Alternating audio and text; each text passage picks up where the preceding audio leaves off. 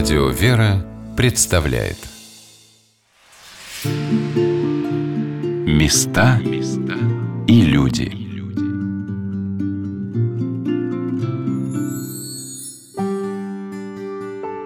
Интересно иногда постараться увидеть то или иное здание, архитектурный шедевр, храм глазами его современников – как воспринимали, например, собор Василия Блаженного во времена царя Иоанна Грозного? Или как царь Петр I стоял на хорах подмосковного храма в Дубровицах на его освящении и рассматривал уходящий под купол горельефы страстей Господних?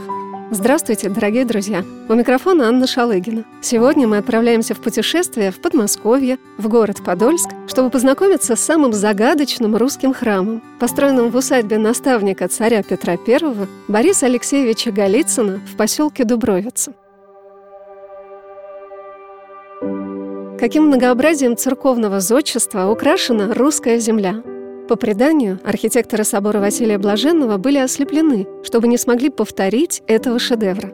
Но из каких бы западных образцов не брали свои идеи мастера, создававшие Знаменский храм в Дубровицах, он получился настолько самобытным и неповторимым, что сравнить его на нашей земле и не с чем.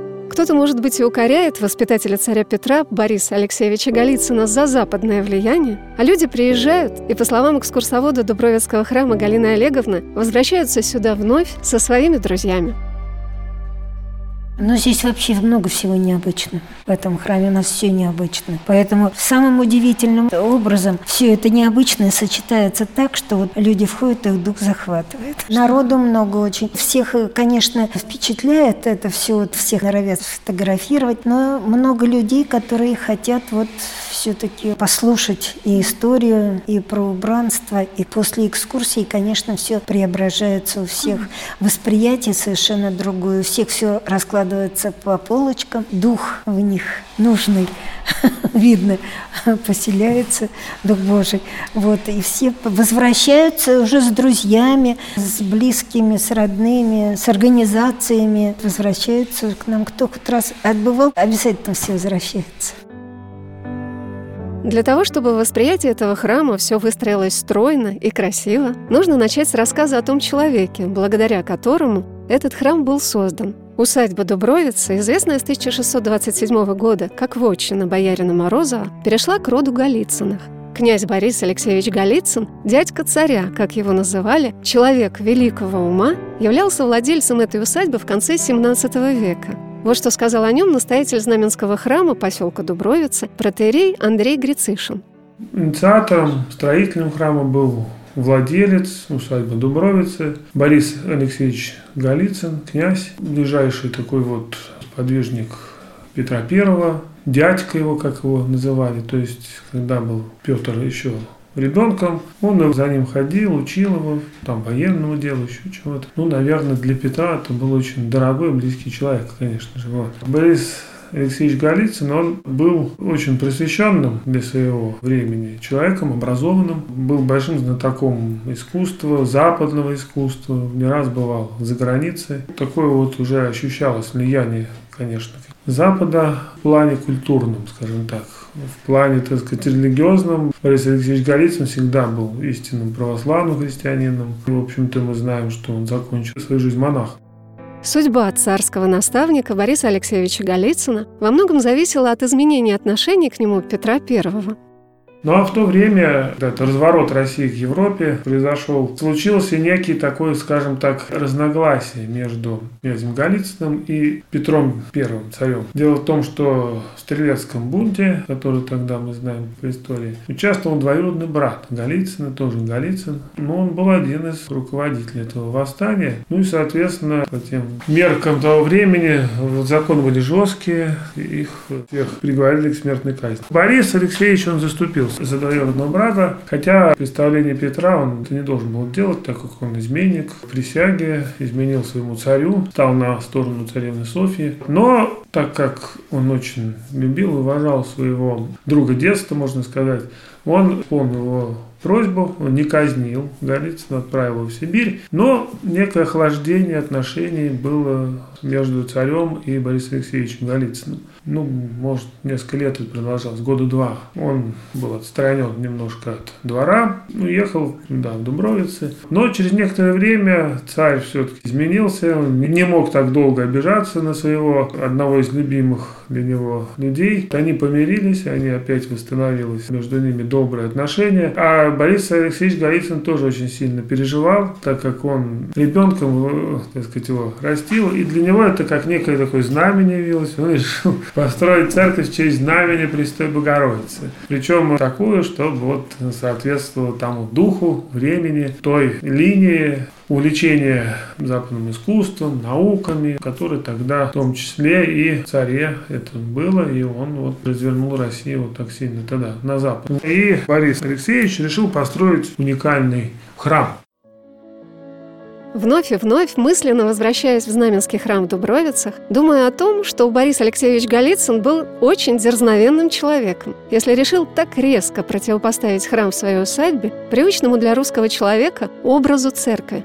Многие паломники, посещающие этот храм, сравнивают его с храмами католическими, где принято изображать святых, Пресвятую Богородицу и Господа Иисуса Христа в скульптуре – но экскурсовод Галина Олеговна неустанно разъясняет всем паломникам и туристам, как нужно правильно относиться к этому уникальному для русской церкви явлению – Сколько лет вожу экскурсии, столько и слышу. Католический стиль, католический стиль. Как вы знаете, нет такого стиля в архитектуре. Ампир, готика, классицизм, барокко. Католичество, православие – тоже вопросы веры и религии. И если на глубоко верующего, православного человека одеть фрак и бабочку, разве он перестанет быть православным верующим? Конечно, нет. Это всего лишь внешнее убранство. Борис Алексеевич Голицын был видный политический деятель конца 17-го, начала 18 века. Первый наш запад западник, большой дипломат своего времени, необычайно образованный, мудрый, дальновидный человек, большой знаток изящных искусств. Петр I очень любил и уважал своего воспитателя. Когда Петр I длительное время проживал в Европе, он оставлял список людей, которые в это время управляли Россией. В этот список входил Борис Алексеевич Голицын. Борис Алексеевич получил в детстве и юности прекрасное воспитание и образование у наших виднейших православных церковных деятелей. Он был глубоко верующий православный православный человек и большой патриот России. После его смерти в его дневниках были найдены, например, такие записи, что самое великое утешение моей души – это строить и украшать православные храмы. На этом поприще он много потрудился, много еще помогал монастырям. А настоятель храма, отец Андрей, считает, что Борис Алексеевич брал с Запада все самое лучшее и привносил это в жизнь русскую, оставаясь при этом самим собой. Он хотел взять из Западной Европы необходимое, то, что считал полезным для России, при этом нисколечки не сворачивать на тот путь Западной Европы, а оставаться в своих, так сказать, традициях православных русских. То есть это было его понимание всецелое вот, в жизни. Поэтому взять лучшее, но остаться тем, кем то был и есть. Отец Андрей рассказал, как строился этот храм.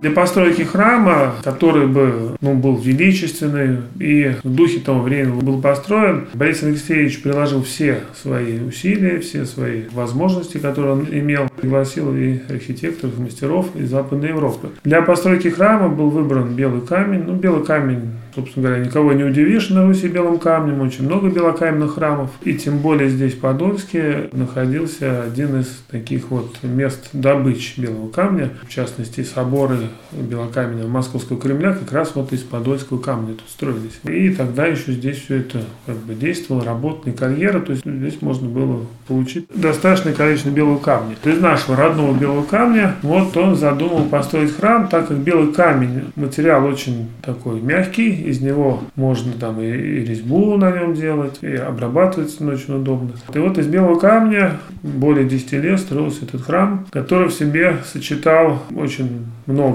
И как влияние западного искусства очень сильно, европейского, ну, в том числе и какие-то русские элементы в нем тоже все-таки остались и присутствуют. Такой некий симбиоз. А о том, как выглядит величественный храм в Дубровицах, рассказывает бессменный экскурсовод Знаменской церкви Галина Олеговна.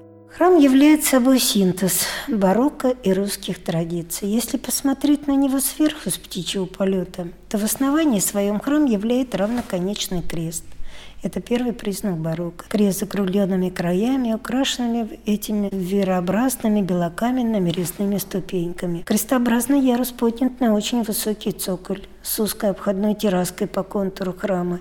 Это называется гульбище. Храм был построен из местного белого камня, который добывался на берегах реки Пахры под Подольском. И стены храма снаружи полностью покрыты резьбой по белому камню. Никакой лепнина, ни кусочка. Это все ручная резьба по белому камню. Внизу по цоколю она более редкая, простая, а вверху совершенно сплошная виртуозная резьба. Крестообразный ярус тоже покрыт резьбой, которая так напоминает кирпичи, Однако это уникальная резьба, так называемый фриз «алмазная грань», который до этого нигде не встречался. Под крышей крестообразного яруса вырезан необыкновенной красоты бордюр. Там вырезано множество средиземноморских плодов и фруктов. А крыша украшена атиками, каменными кружевами и ложными каменными окнами, которые, в свою очередь, как короночками украшены фигурками ангелов. По четыре ангела – это херувимы. А вот между этими окнами по периметру стоят ангелы покрупнее на шарообразных стойках, и держат они в руках орудия страстей Христовых. Орудия страстей Христовых – это то, чем учили Господа на кресте. Молоток, гвозди, копье и так далее.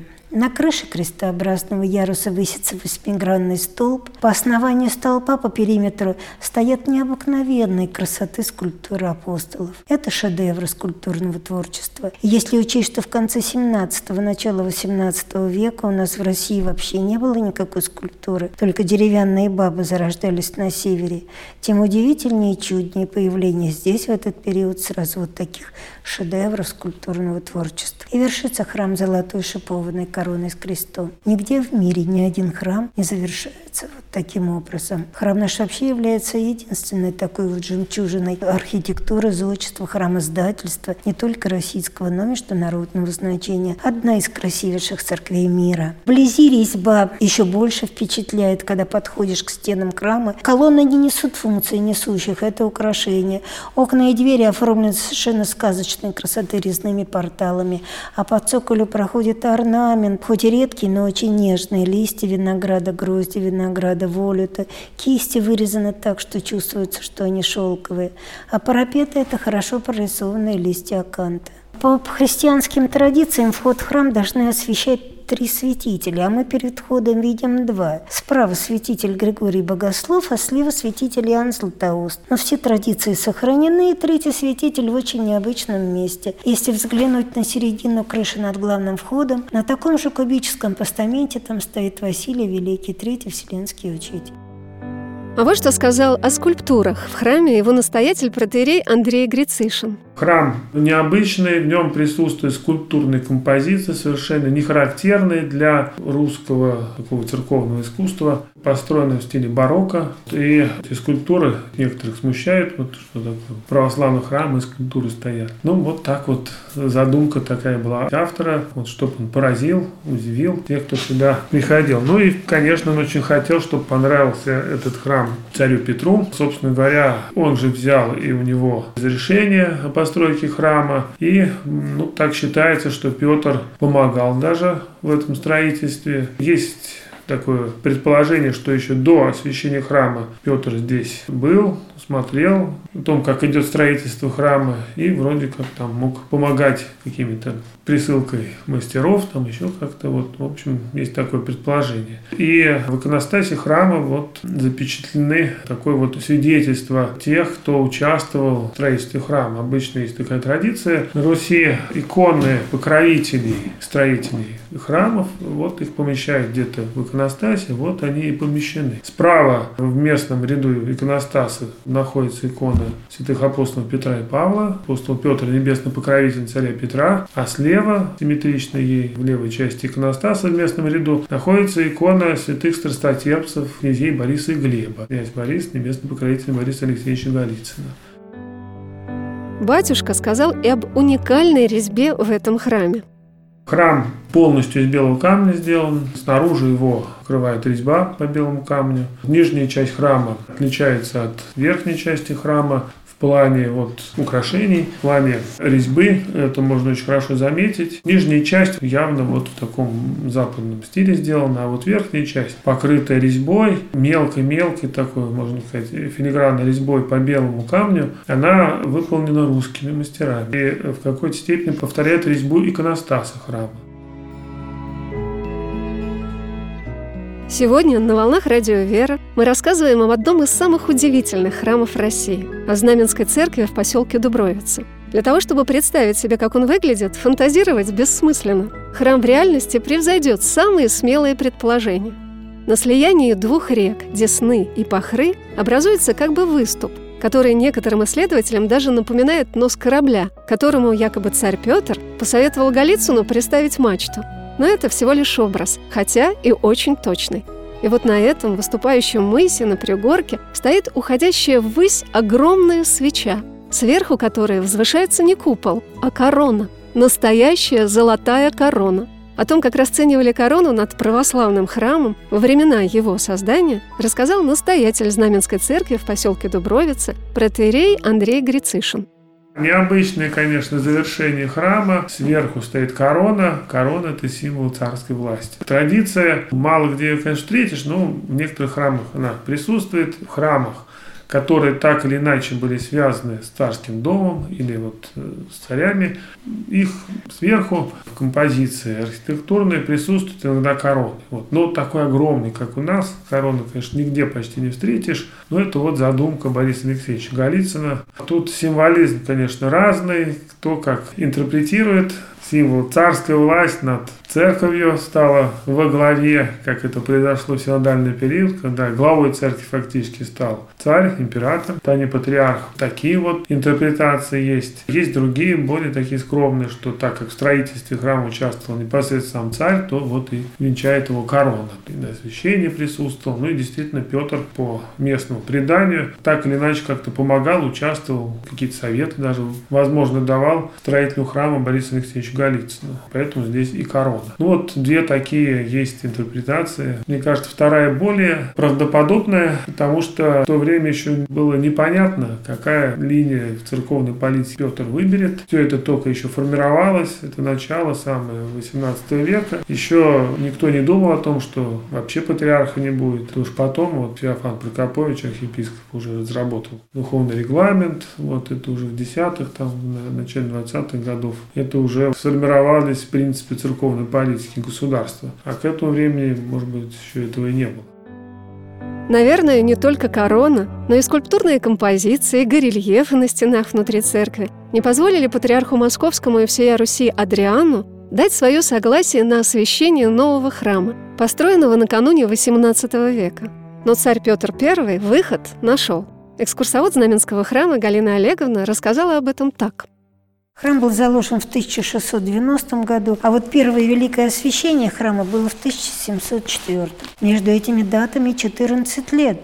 Из них несколько лет, лет 6-7, храм стоит уже готовым. Борис Алексеевич Голицын никак не может получить разрешение на великое освящение храма. Тогда уже старенький патриарх Адриан, верный и строгий хранитель православных традиций, выступает против проявления всякого католицизма, куда относят и стиль барокко барокко в архитектуре храмов. Выступает он напротив некоторых реформ Петра I, а уж корону-то этого храма трактует как власть государева над Божией и не дает разрешения на великое освящение храма. И только после его смерти Петр I упраздняет патриаршество и назначает синод, который долгое время управлял нашей русской православной церковью. Во главе синода место блюстителем патриаршего престола Петр I назначает митрополита Рязанского и Муромского Стефана Ивана Еворского, который приезжает сюда в 1704 году и проводит первое великое освящение этого храма. Сам Петр I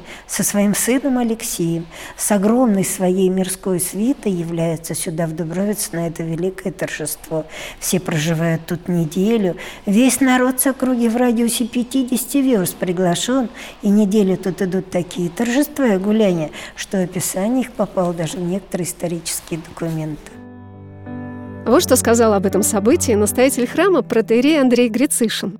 В начале уже 18 века храм был полностью закончен. В феврале 1704 года храм был освящен. Тогда уже патриарха не было. Патриарх Адриан умер в 1700 году. Синодальный период еще не наступил, но царь, в общем, не разрешил выбирать нового патриарха.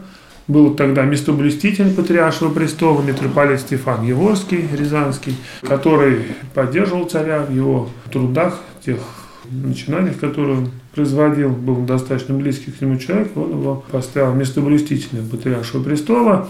Но, как мы знаем, так патриарх и не был избран. После смерти митрополита Стефана и места блюстителя уже не было. А уже впоследствии была, так сказать, новая система церковного управления создана, синодальный, так называемый период начался тогда в церкви. Освящал храм митрополит Стефан в присутствии царя Петра I вместе с наследником престола, тогда это царевич Алексей, которым потом отец сам его казнил, да, вот за измену.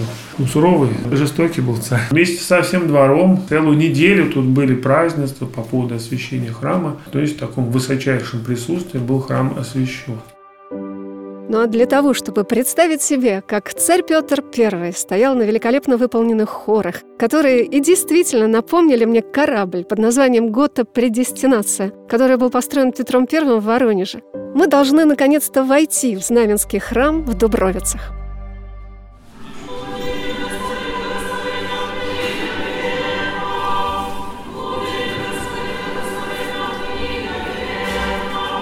Напротив иконостаса находятся двухъярусные хоры, которых еще не касалась рука современных реставраторов. Проход на хоры под скульптурой Симеона Богоприимца, решетчатая дверь, по винтовой белокаменной лесенке, по которой Петр I еще и ходил, выход там на первый ярус, на котором всегда стояли именитые гости царские особы. А на втором ярусе всегда поет хор во время богослужения и раньше, и теперь. И только в 1704 году году во время первого великого освящения храма вот на пятачке второго яруса стоял сам царь Петр I со своим сыном Алексеем. Между ярусами э, ведет такая деревянная большая труба, внутри которой проходит винтовая деревянная древняя лесенка, которая выходит на крышу.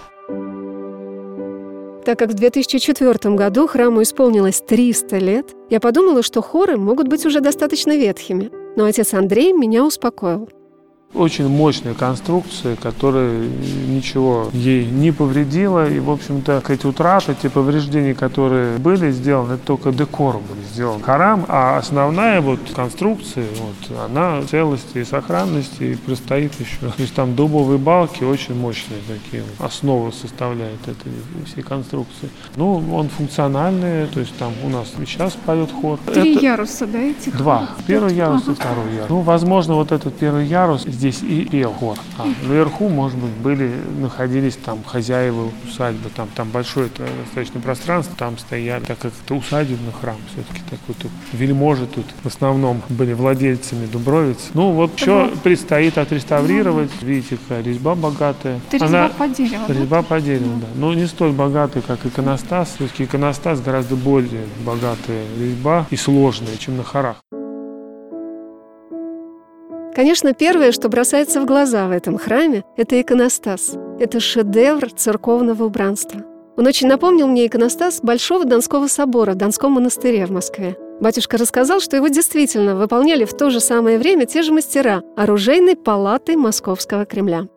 Но здесь можем во всей, так сказать, красе увидеть иконостас. Он еще не до конца закончен, но уже близится к завершению его реставрация. Иконы, которые одними из лучших иконописцев оружейной палаты Московского Кремля писали, сохранились. Да Иисусный ряд полностью сохранился, вот большие иконы. В переводе Да Иисус это моление, то есть это предстоящие, молящие. Они обращены, полоборота обречены к Спасителю. Вот. Это в каждом иконостасе есть такой ряд. Праздничный ряд, Третьение, Рождество Христово, Боговещение, Воскресение, Вход Господень в Иерусалим и Крещение. Причем сохранились только две иконы. Нетрудно найти старинные иконы, конечно, видно, что это вот новописанные иконы, да. Вот Крещение и Рождество. Сохранились две иконы, они тоже были да, отреставрированы. Остальные иконы утрачены, но иконы были отреставрированы уже в 2000-х годах, и сейчас еще продолжается реставрация. Последняя икона, видите, это северные врата, корпуса, иконостасы диаконские, еще совсем не отреставрированы. Но это, пожалуй, самое худшее состояние, которое было. Но вот не намного лучше были те иконы, которые у нас уже отреставрированы. Ну вот еще последняя икона предстоит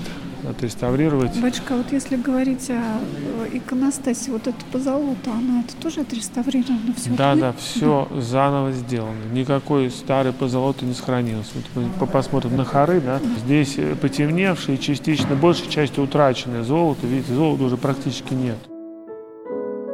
Вот что сказала о внутреннем убранстве храма и об иконах в иконостасе экскурсовод Галина Олеговна. Первое, что бросается в глаза, когда входишь в храм, это отсутствие росписи на стенах. Предельно простые притворы и необычайно пышная середина, украшенная горельефами. А также бросается в глаза необычайной красоты, резной, деревянный, золотой иконостас. 30% изуродованных остатков. Вот все, что нам досталось, когда храм перешел в руки верующих в 1990 году. Все эти фрагменты, оставшиеся, были сняты. И вот по этим фрагментам и сохранившимся фотографиям чудом и описанием пытаемся воссоздать эту былую красоту. Сохранилось несколько икон, тех родных икон, которым больше 300 лет. Все иконы писались специально для этого храма, то есть нигде вы больше таких не встретите. Учениками знаменитого иконописца Симона Ушакова, царскими иерографами, которые расписывали оружейную палату Кремля. Черные, изуродованные, разломанные доски. Вот все, что нам досталось. Но за дело взялись лучшие мастера России, лучшие мастера исторического музея Третьяковской галереи. Сейчас практически все эти сохранившиеся древние иконы отреставрированы. По первому ярусу первый верховный апостол Петр Павел, святые благоверные князья Борис и Глеб. По второму праздничному ряду там из древних икон вот, Рождество и Крещение Господне. Рядом с царскими вратами, как называется центральный вход в алтарь, по правую и по левую сторону расположены иконы Спасителя и Пресвятой Богородицы. В них есть одна интересная особенность. Господь Иисус Христос опирается ногами на солнце, а Божья Матерь – на луну. С двух сторон царских врат необычайной красоты иконы, подлинники которых были утрачены. Это так называемые воссозданные иконы. Спас в силах, под ногами которого символ спасенной вселенной, а за ним солнце правды. С другой стороны врат образ Пресвятой Богородицы, который называется «Неувидаемый цвет». Это очень редкий тип иконы, который пришел к нам с Афона. Пресвятая Богородица явлена там как Царица Небесная в короне. В небесах среди ангелов. Одной рукой на коленях она держит младенца Господа, который в свою очередь в руке держит голубую державу, символ спасенного мира, а в другой руке Пресвятая Богородица держит цветок белой лилии, символ неувидаемой чистоты, красоты, нетления и девства. И с высоты небес Царица Небесной своим чудесным царским красным башмачком попирает луну, символ человеческих земных страстей. В нижнем ряду иконостаса расположены иконы небесных покровителей и создателей этого храма – царя Петра I и Бориса Алексеевича Голицына. Это иконы первоверховных апостолов Петра и Павла и святых благоверных князей, страстотерпцев Бориса и Глеба. А также в этом храме есть изображение самих устроителей этого храма. Когда входишь, три арки внутри храма, их вообще четыре, но одна сокрыта иконостасом. Три обозримых арки с западной стороны над хорами, с южной и с северной стороны. А в арках по центру такие располагаются медальоны интересные. Над хорами в медальоне изображен сам Борис Алексеевич Голицын, в южной арке его жена, в северной арке его сын. Но все современные вот историки, искусствоведы и реставраторы считают вообще-то это шедеврами. Это, наверное, первый первые в России портретные горельефы. Между арками в таких парусах вверху располагаются четыре евангелиста. Марк, Матвей, Лука, Иоанн. Каждый евангелист со своим символом. Они в облаках, и их поддерживают ангелы. Вообще всем горельефам, что вы видите, все это конец 17 э, века, все это сохранено большей частью, но отреставрировано пока вот до такого уровня, что перед вашими глазами. Борис Алексеевич Голицын окончил свою земную жизнь в монастыре. Об этом рассказал настоятель храма протерей Андрей Грицишин. Вспоминаем не только Бориса Алексеевича Голицына, который в конце жизни, кстати, чувствуя уже слабость телесных сил, он уже отошел от государственных дел в начале XVIII века. И уже где-то в конце жизни, чувствуя приближение смерти, он свое имение передал наследникам, а сам удалился в Нижегородскую губернию и принял инический сан с именем Боголеп во Флорищевой пустыне. Причем туда сделал достаточно богатые вклады. При освящении храма царь Петр I подарил богатую церковную утварь храму. Вот по преданию эту утварь он забрал и передал потом во Флорищеву пустыню. Там его могила находится, мы туда ездили с воскресной школы. Флорищева пустыня сейчас восстанавливается, ну, причем это не то, что прям перед смертью, как это вот было, допустим, у русских князей принято, да, вот перед смертью принимать монашеский Он там какое-то время, полтора-два года прожил в иноческом звании, то есть так вот закончил свою земную жизнь. Места и люди.